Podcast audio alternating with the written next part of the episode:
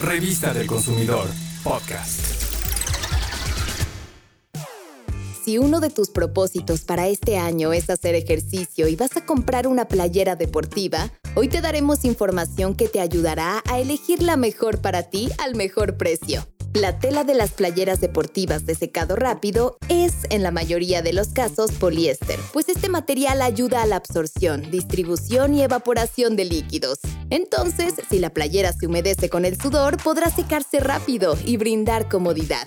Pero no todas las playeras son iguales ni cuestan lo mismo. ¿Quieres saber en qué fallaron algunos modelos de marcas de prestigio y cuáles playeras son una buena opción por calidad y precio? Escucha en qué consistió este estudio de calidad.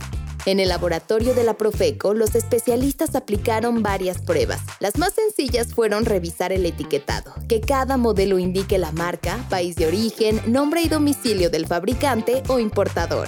Algo que no puede faltar son las instrucciones de lavado y secado. Y si lo requiere, cómo se hace el planchado.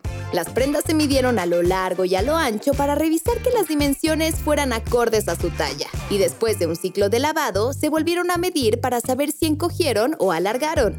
Se evaluaron sus acabados, incluyendo las costuras. Se observó que no presentaran hilos sueltos, ondulaciones, decoloraciones o manchas, agujeros, nudos, vellosidades o borlitas, entre otros detalles.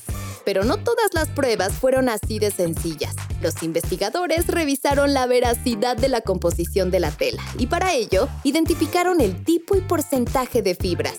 También se tomó nota de cuánto pesa cada modelo y se aplicó fuerza para conocer la resistencia de la tela.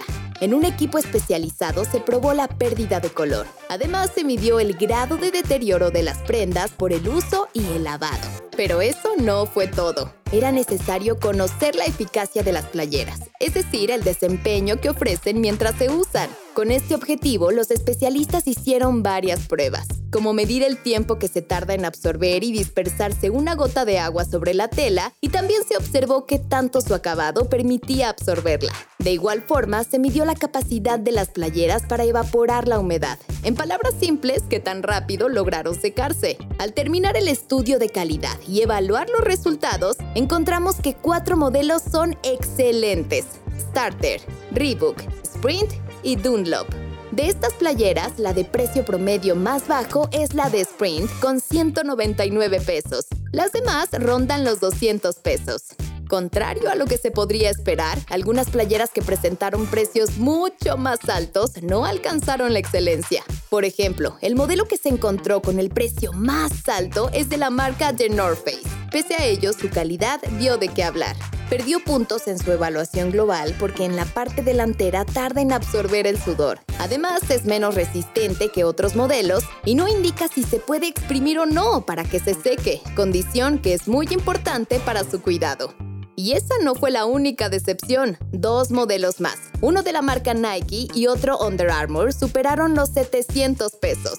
Sin embargo, ambas perdieron puntos en la prueba de capilaridad.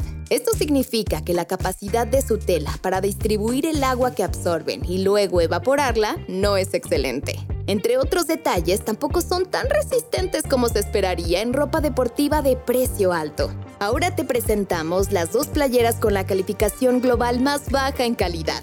Se trata de un modelo de la marca Squadra, pues calificó con B, que significa bueno, y un modelo de Team Apparel. La calificación de esta es S y significa suficiente.